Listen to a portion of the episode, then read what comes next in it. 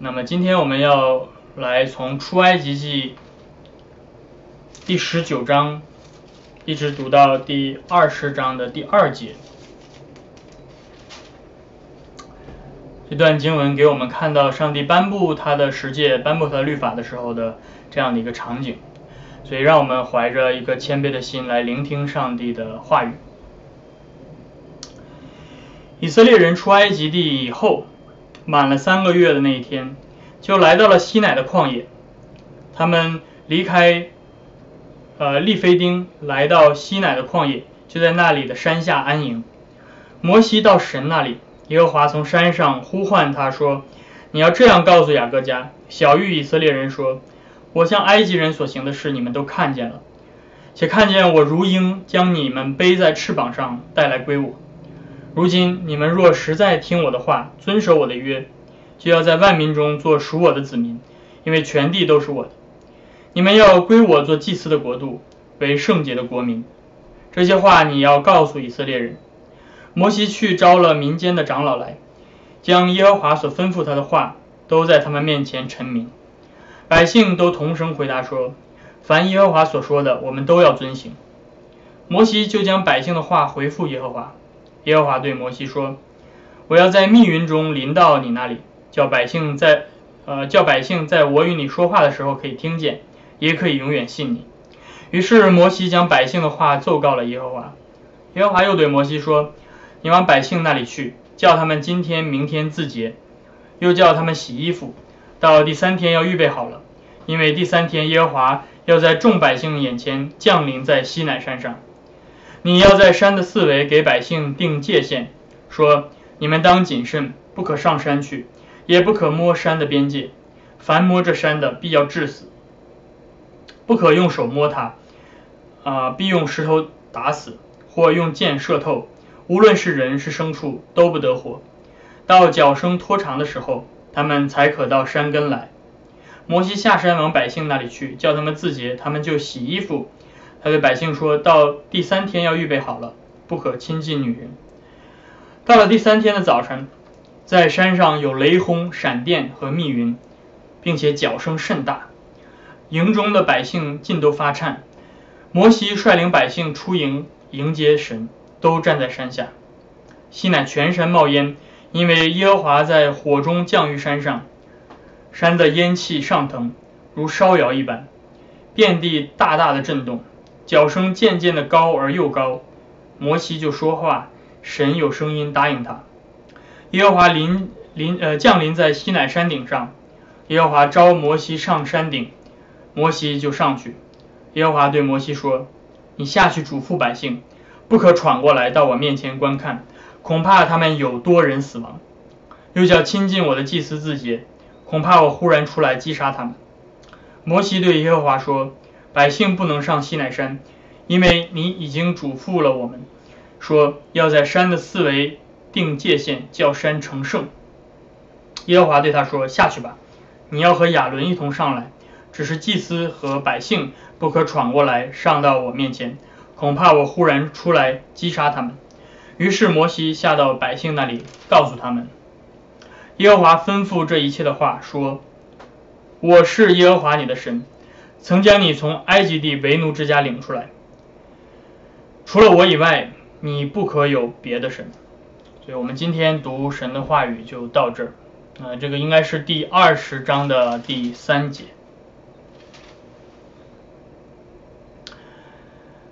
那今天我们要来开始一个这个新的系列，我们要来一同学习上帝的十诫。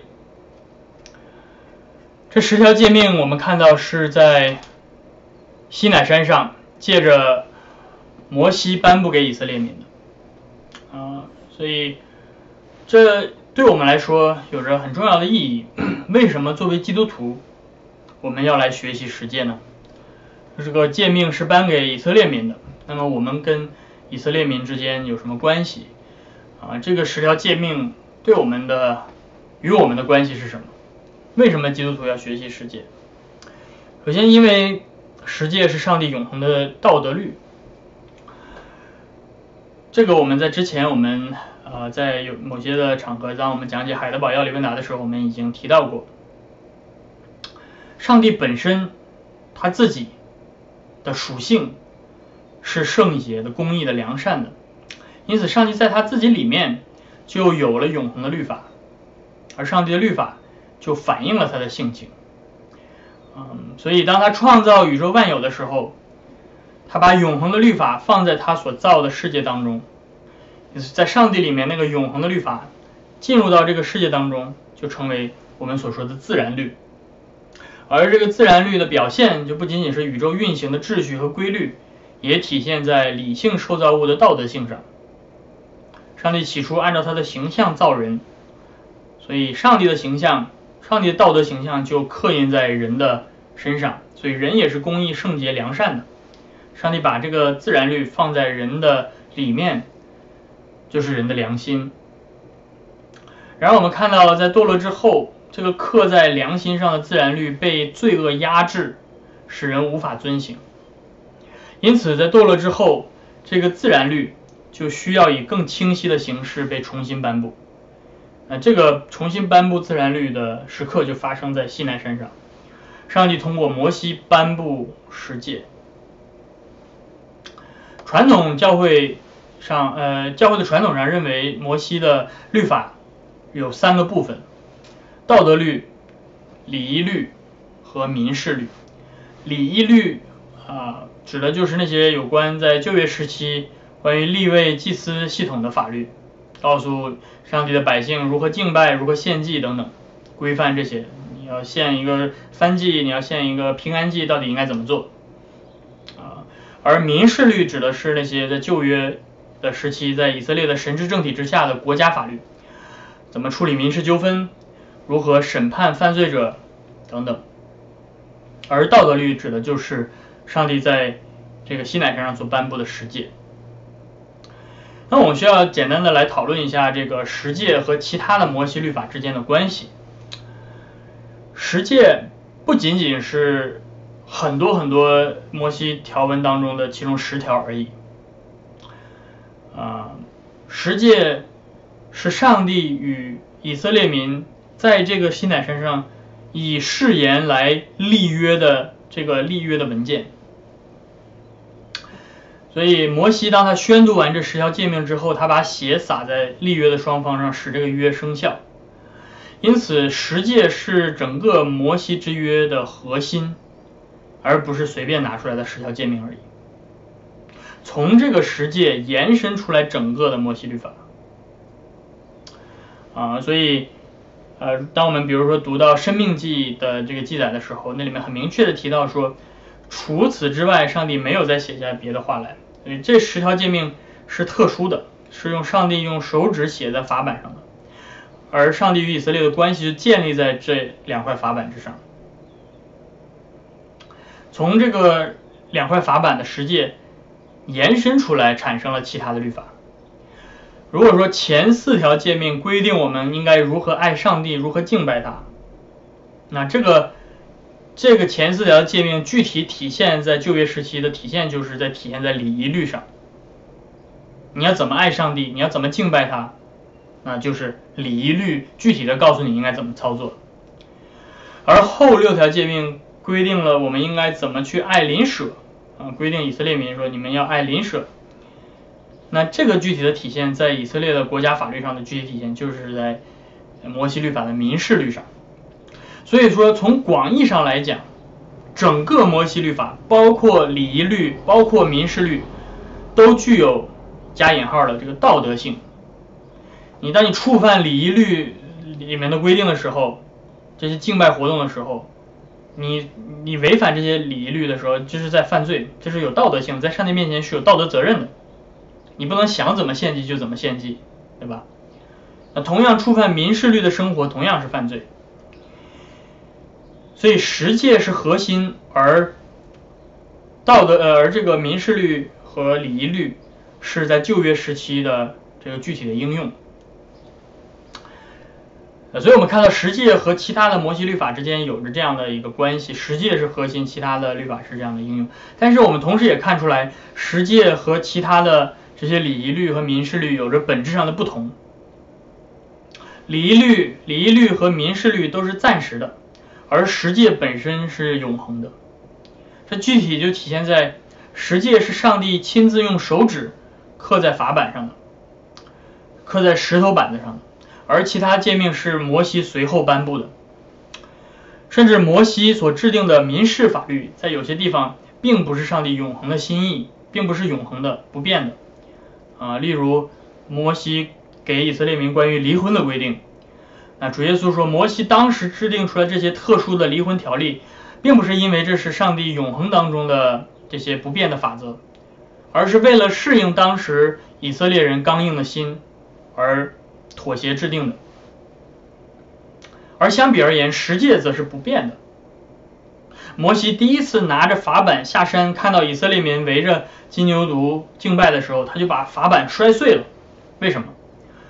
因为那个法板代表着上帝的约，而以色列民的行为则表明上帝的约已经被破坏了，所以他要把法板摔碎，表明这个约被破坏了。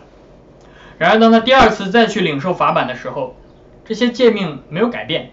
还是一样的，所以十诫是不容妥协的，不同于其他的摩西制定的民事律，呃，以及这个礼仪律，包括礼仪律它也有改变，对吧？从摩西时代的这些会幕敬拜到圣殿敬拜，这个过程当中有很多的这种规定上的改变，但是十诫是不变的。因此，当以色列的历斯祭祀系统和以色列当时的神治政体灭亡之后，民事律和礼仪律都不再有任何的对其他民族不再有不再没有什么约束力的时候，十诫依旧是上帝的道德要求。这就是为什么作为新约的信徒，依旧我们需要学习十诫的原因。但是我们今天学习十诫和旧约的以色列民当时领受十诫有着本质的不同。我们今天有什么不同呢？首先，我们今天所处的约，不再是摩西当时在西乃山上所立的那个旧约，啊，这是为什么我们的圣经当中有这个旧约圣经、新约圣经，对不对？所以约的概念很重要。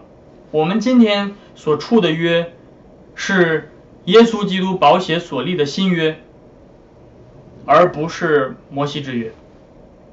新约的立约的凭据不是十诫，而是。那个碑，耶稣基督手里的碑，因此我们与上帝的关系就不是基于对十诫的顺服的程度，而是完全基于基督为我们所完成的救恩。所以这是呃我们与以色列民之间一个区别。那第二个区别呢，就是在新约当中连续相关的，是在新约当中我们与律法的关系发生了改变。当以色列民被被掳的悲痛时刻，耶利米先知宣告了一个令人振奋的消息。他说：“耶和华说，日子将到，我要与以色列家和犹大家另立新约，不像我拉着他们祖宗的手领他们出埃及的时候所立的约。”看到了吗？这里面说：“我要与我要另立一个新约，不像之前的摩西之约。当时我虽然做他们的丈夫，他们却背了我的约。”耶和华说：“那些日子以后。”我要与以色列家所立的约乃是这样：我要将我的律法放在他们里面，写在他们心上。我要赦免他们的罪，不再纪念他们的罪罪恶。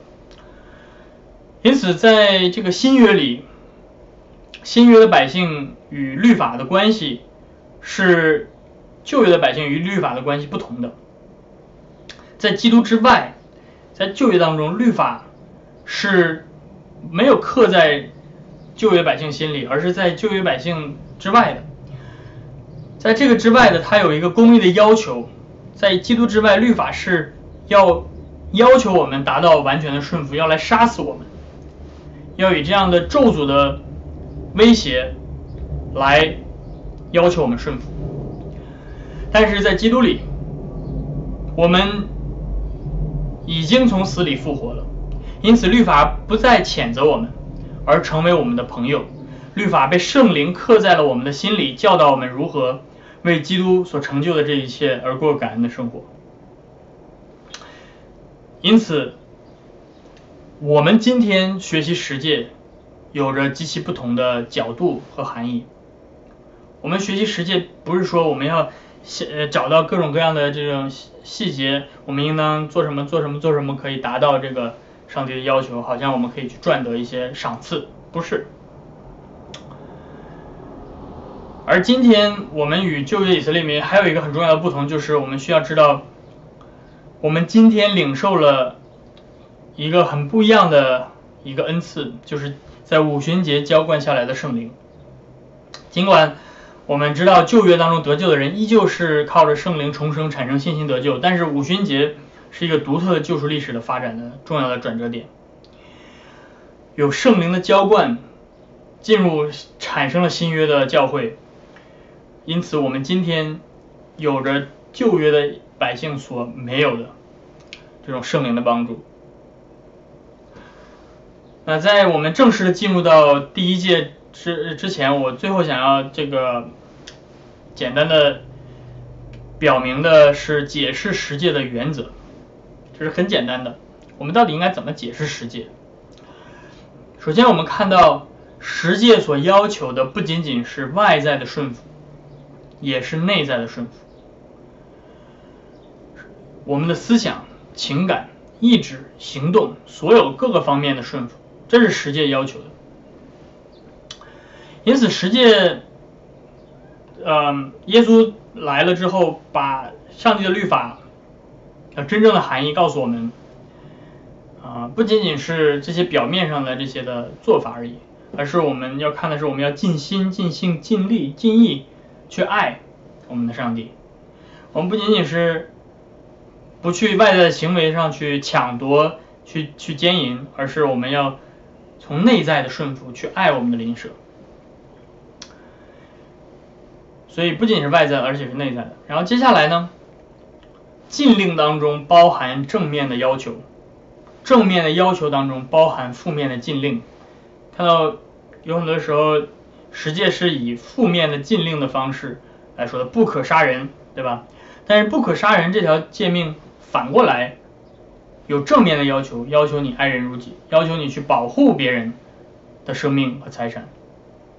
不可奸淫，这是负面的，但是正面的是你要追求圣洁啊，所以正反内外是相互呼应的。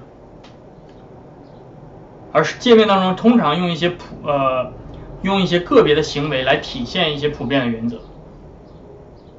然后接下来我想说的最后一个原则是对神的顺服和上帝给我们对我们邻舍的这个责任是彼此不冲突的，也就是第一块法板和第二块法板之间的要求是彼此不冲突的。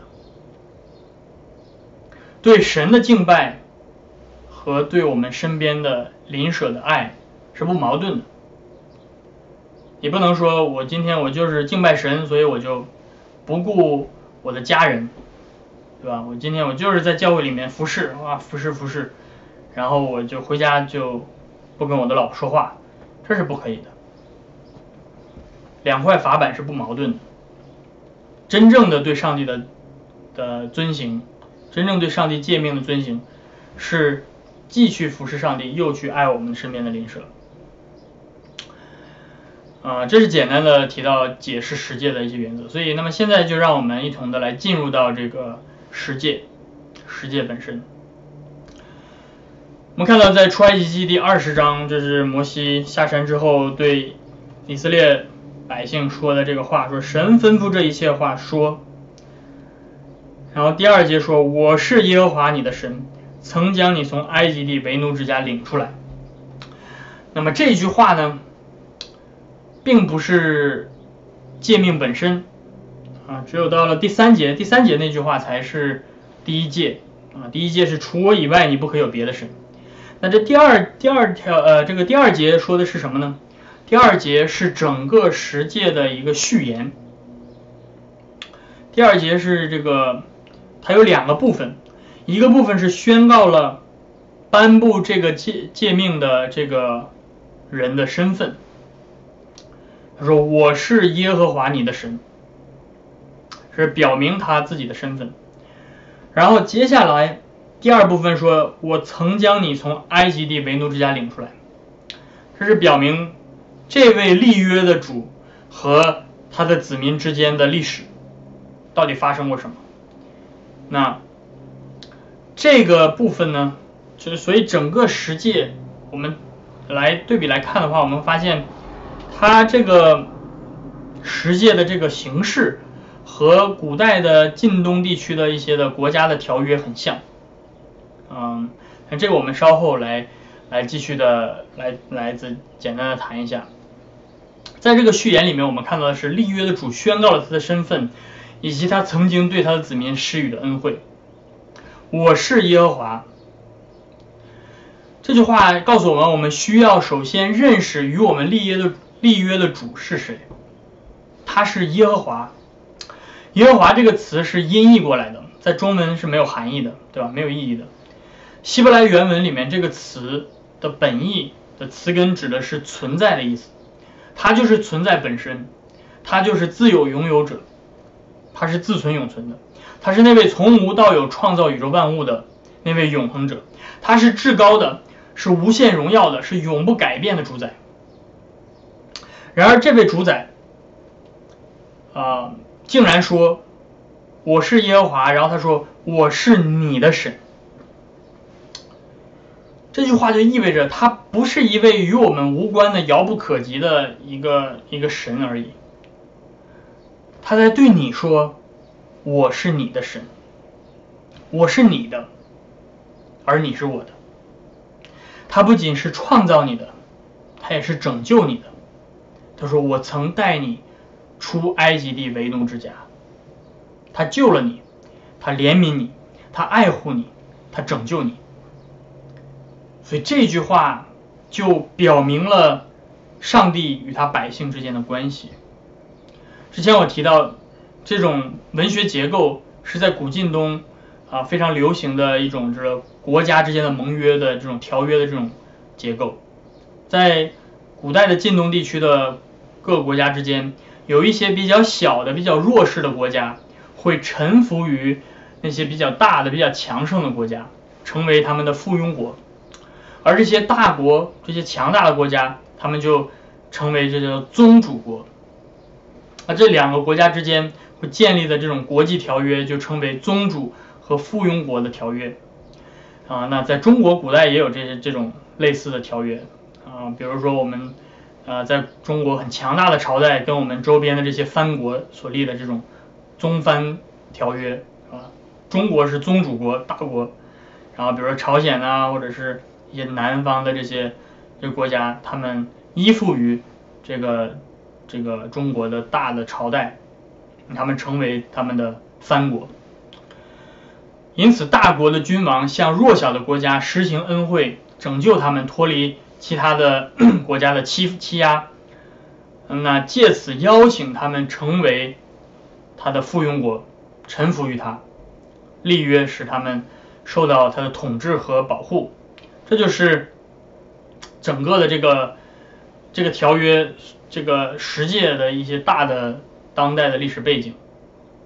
因此，我们看到以色列就好像是一个耶和华的附庸国一样，啊，耶和华保护他们脱离他们的仇敌，然后归给他们做他自己的子民。尽管古晋东的这些条约给我们很多历史的参考，而且很重要，嗯。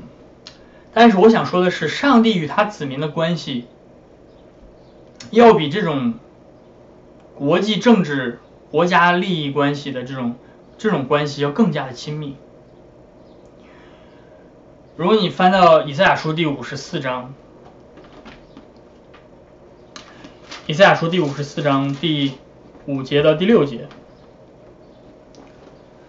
那里面以赛亚说：“因为造你的。”是你的丈夫，万军之耶和华是他的名，救赎你的是以色列的圣者，他必称为全地的神。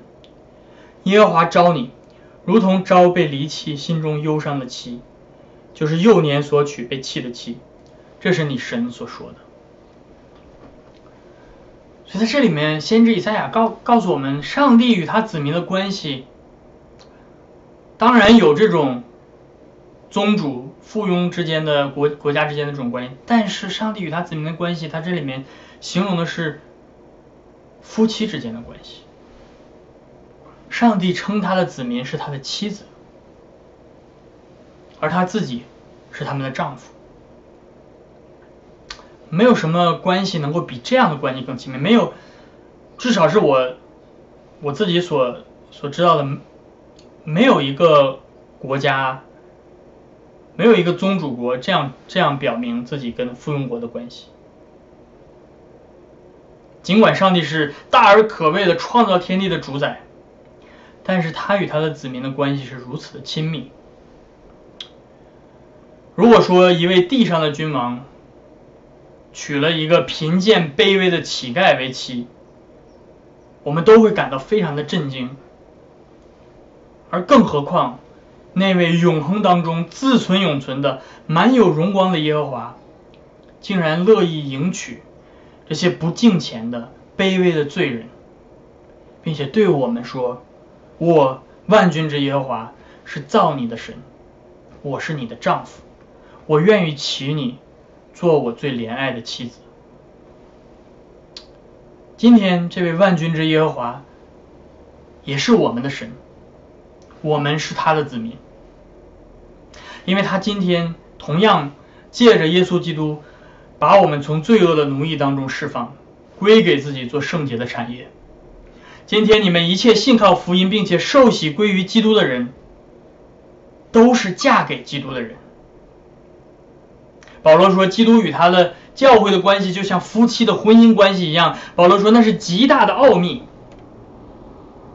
保罗对哥林多教会的信徒这样写信，他们说，在哥林多后书第十一章，他说：“我把你们如同童贞的贞洁的童贞女许配给了一个丈夫，就是基督。”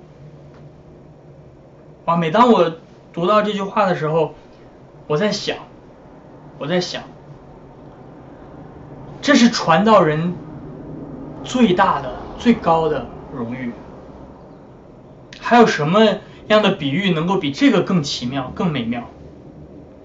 我今天的工作不是别的，弟兄姐妹们，我今天的工作不是我要在我的事业上攀登到一个高峰，我今天的所做的不是为了成为一个什么被人。这个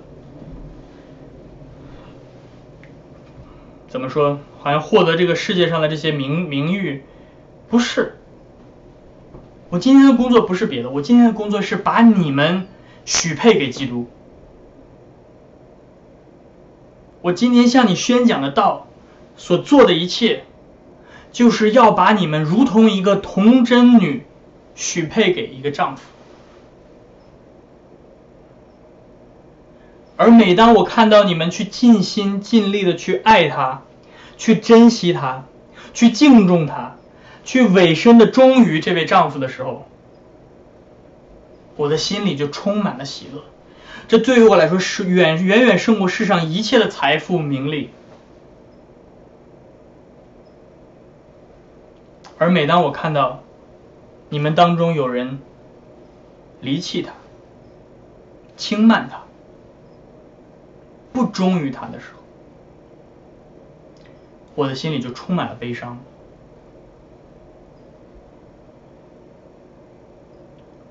所以弟兄姐妹们，今天你们需要知道，我所在乎的不是你跟我的关系，不是你对跟我有多好，不是你有多喜欢我，这些我都不在乎。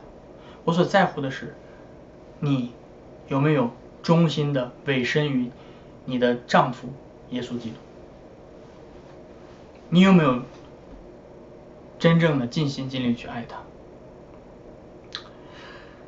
正是在这样的背景之下，上帝对我们说：“除了我以外，你不可以有别的神。除了我以外，你不可以有别的神。”这是第一条诫命。而这第一条诫命是其他一切诫命的总原则和总因。既然上帝和我们的关系就如同丈夫与妻子的关系一样，那么十诫的本质就不是别的，而是爱。这也是耶稣基督告诉我们的。他告诉我们，律法的总纲就是爱，爱上帝，爱邻舍。保罗也告诉我们，诫命的总归就是爱。因此，保罗说，爱能够成全律法。律法的总结就是爱。所以，当我们今天谈说基督教讲的就是爱的时候，我们需要明白，没错。但是，爱和律法之间是紧密相关的。律法是爱的要求，而福音是上帝的爱的彰显。所以，当我们谈到律法是爱的时候，我们需要谨慎，不要混淆了律法跟福音。但是不论如何，我们看到上帝与他子民之间的这个关系，不仅仅是上帝作为一个完全呃。无关的这样的一个一个一个一个法官，然后好像看你们的行为是不是一条一条遵行每一个条条框框，不是。上帝的律法所要求的这种关系与他子民的关系，是丈夫与妻子之间的爱，而上帝完完全全的专注的唯一的爱着他的子民，而他也要求他的子民这样专注的。唯一的排他的去爱他们的神，这种爱是排他的，就像丈夫与妻子之间的爱一样，没有一个丈夫会允许他的妻子在他面前去爱另外一个人，没有一个妻子会允会允许一个丈夫在他的面前去爱另外一个女人，因为丈夫与妻子之间的爱就是上帝与他子民的爱，爱与诫命是相辅相成的，二者缺一不可。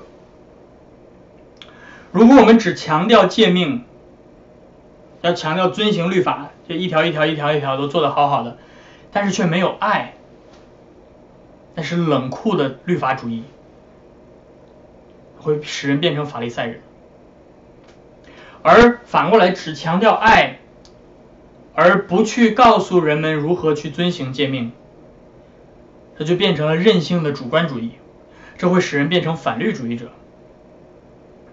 律法主义者关注的是表面的做法是否是正确的，对吧？我有没有遵行？我没有我有没有遵守安息日？我有没有做到十一奉献？我有没有参与教会的服饰？啊，我有没有做这个做这个做这个？然后拿一个表格 check check check，我都做到了啊，我还是不错的。但是他们心里没有爱，他们这样做只是保证自己表面上看起来是好的，但是他们内心里面没有产生对上帝和邻舍真正的爱。他们在教会是一个样，回家就变了样，因为他们爱的是自己，爱的是自己表面的这种这种彰显，爱的是别人对自己的夸耀，而反过来，反过来，反律主义者，他们所做的往往是只声称自己内心情感的真实。而在外在的行为上却一点看不出来，他们往往会说啊，是啊，我内心是很爱上帝的，我很爱他，我与耶稣有亲密的个人关系。可是他们却坚持活在罪恶当中，不肯遵行律法，不肯听从上帝的话来悔改自己的罪，来修正自己的生活方式，拒绝教牧的辅导和管教。因此，这样的爱是虚假的爱，这样的爱是欺骗的爱。这样的爱是不是真正委身于基督的爱？所以我们需要谨慎这两边的同样的试探。我们必须兼顾爱和诫命，两者缺一不可。爱是遵守诫命的动因，而遵守诫命则是彰显爱的途径。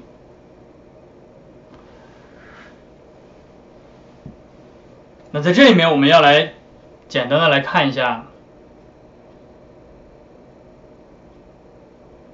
这条诫命首先给我们，呃，体现出来的是负面的禁令。首先，主在这里面禁止他的圣约子民在他的面前有别的神。这里面最直接的指向的就是异教的一些神神明，就是那些呃他们身边的这些呃民族所造的这些哑巴的偶像，用木头、石头、金银雕刻的这些偶像。但是这些是这些并不是真正的神。这是人们假想出来、神化出来的自然力量。呃，举一个例子，旧约当中经常出现的一个迦南地的神明叫做巴利，对吧？你们读旧约就会知道巴利谁是巴利？啊，巴利是掌管雷雨和丰收的神。因为迦南是属于一个地中海气候，在夏天的旱季呢，雨水非常的少，因此当地的人等到旱季的时候，就说巴利已经死掉了。而等到秋季雨季到来的时候，他们就说巴利又复活了，啊，如果你了解了解这个背景的话，你就会明白为什么伊利亚当时挑战巴黎的先知说三天三年不下雨啊，就是这个这个原因。那巴黎本身并不存在，这个神明只是人们想象的投射啊，所以从某种意义上来讲，费尔巴赫和马克思他们说的是，从某种意义上来讲是正确的，在这些异教的。多神或者异教的文化当中，的确这些神明不是真正的存在，而是人们想象的投射。人们实际上敬拜和倚靠的不是巴利，而是雨水和丰收的丰年。然而，真正降雨、赏赐丰年的是创造宇宙万万物的那个真正的上帝，是耶和华神。但是，人们不去敬拜创造主，而去敬拜受造物的时候，就制造了许多的假神和偶像，不论是代表雨水丰收的迦南的地的神明巴利也好，还是希腊和罗马成千上万的这种神明都是如此。今天你我们可能去看到这个罗罗马这个多神，对吧？你有各种各样的神让你去敬拜，有掌管爱情和美貌的维纳斯，对吧？有掌管战争和男子气概的啊这个马尔斯。有掌管生育和财富的戴安娜，有这个掌管农业的、掌管冶炼工业的、掌管畜牧业的、掌管贸易的等等等等。呃，中国传统的这些民间宗教也有供应供供养着各种各样的神明，对吧？有人拜财神爷、拜灶王爷、拜土地公、拜各种山神、水神等等。但这这里面我们需要看到，上帝吩咐我们。应当远避这些偶像崇拜、邪术、迷信，以及各样其他对其他受造物的求告。所以，就像当年的以色列民在埃及和迦南地被各样的偶像环绕的时候，我们看到今天世界各地也充满着虚假的偶像。嗯，甚至尤其是在我们这样的一个华人的语境下，我们看到依旧是这样。但是今天我们不去看那些迷信的，对吧？我们可能说把那些人当做是比较，呃，他们还是比较原始的，对吧？我们今天很多的人说我们崇尚科学，我们我们不去再去拜这些神像。但是今天我们或许把这些偶像神话的外衣脱去了，但实际上我们看到依旧世界充满了偶像。简单举一个例子。很多很多姐妹，很多女性非常的爱美，爱打扮，对吧？美貌很好，是上帝创造的美美好。但是如果你把美貌和你的自我形象放在了你的生命的最中心，那么其实你就是在和古希腊、古罗马人一样，你是在敬拜维纳斯。所以拜偶像。并不是一个只是狭义上的，你去到一个刻的这个神像面前，你去拜拜，这叫拜偶像。拜偶像是用一切事物、任何的事物去取代或并存于独一的上帝，就叫拜偶像。偶像是我们生命当中最中心的、最重要的事情，是那个一旦我们失去，我们就感到生命没有价值了的那个东西。所以拜偶像的人，实际上就是把那些本来应该归属于上帝的，归属了这些偶像，也就是他们全心的去爱、去信靠、去顺服这些偶像。所以当一个人拜偶像的时候，他会不加思索的把一切的热情、精力、感情、金钱都投入到其中。这个偶像可以是任何的东西，可以是爱情，可以是婚姻，可以是家庭或者你的儿女，可以是事业。和财富，可以是成就和别人的赞赏，可以是面子或社会地位，可以是你的安全感、美丽、智慧、社会政治理想、道德品格，甚至是在教会里的服饰，都有可能成为我们的偶像。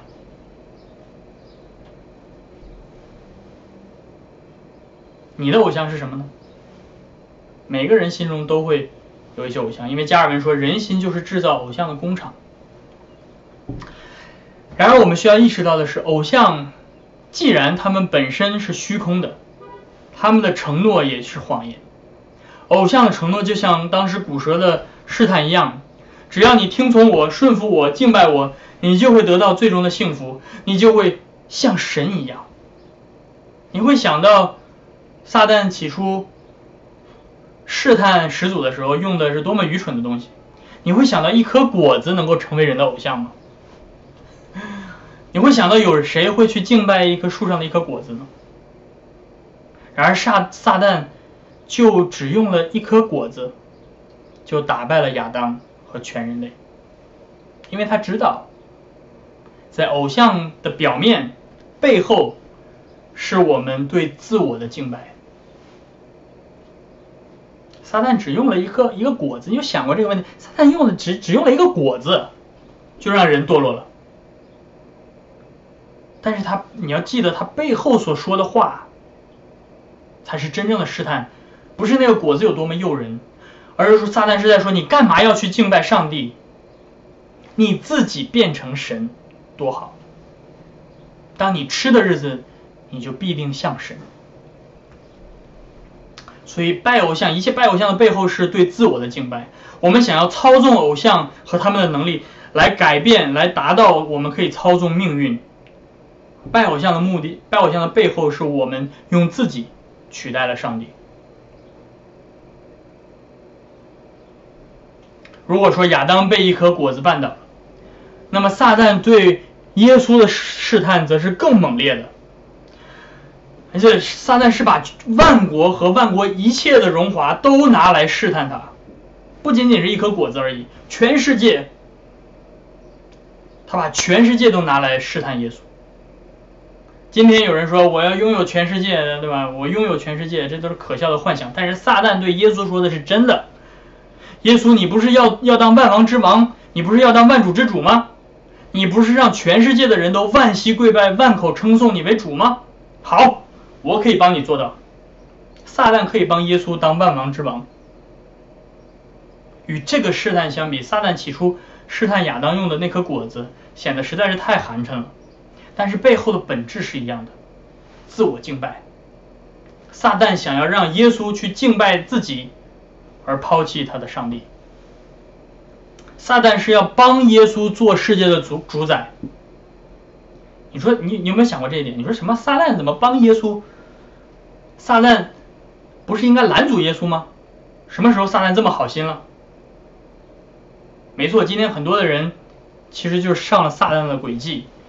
他们想要用撒旦的方式来帮耶稣做世界的主宰，他们想要让耶稣变得万众瞩目，想要让耶稣变成 rock star，想要让耶稣变成这个统治这个政治、国际经经济的这些的这种，让让这种政治力量来推举推举耶稣成为世界的王，这些都是撒旦的试探。撒旦要让耶稣绕过父上帝的命令，绕过十字架的痛苦，直接获得他最后想要的荣耀。他只想要让耶稣做荣耀的主，而不必做十字架上受苦的救主。看到撒旦的诡计了吗？今天很多人说，你你不仅要让耶稣做救主，还要让耶稣做主。撒旦正好相反，撒旦说你直接去做主吧，不用做十字架上的救主。你看到撒旦关注的点，什么是最关键的地方？然而，耶稣是整个人类历史上唯一一位胜过撒旦试探的人。当撒旦拿全世界来试探耶稣的时候，耶稣坚定地说：“撒旦，退后吧，因为经上记着说，当拜主你的神，单单要侍奉他，单单要侍奉他。”感谢上帝，感谢上帝。因着耶稣这句话，那个捆绑了人类千万年的咒诅终于被打碎了，终于有一个人，一个真实的人，一个真正的人，站在全世界的荣华面前说：“不，我爱我的上帝胜过这一切。”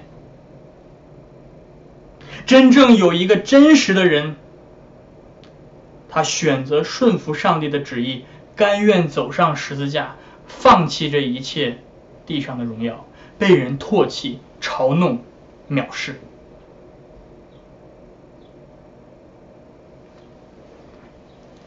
然而，耶稣选择这样做，不仅是因为他是那个真正顺命的仆人，他这样做也是因为他就是那位爱我们的主自己，他就是颁布那诫命的主。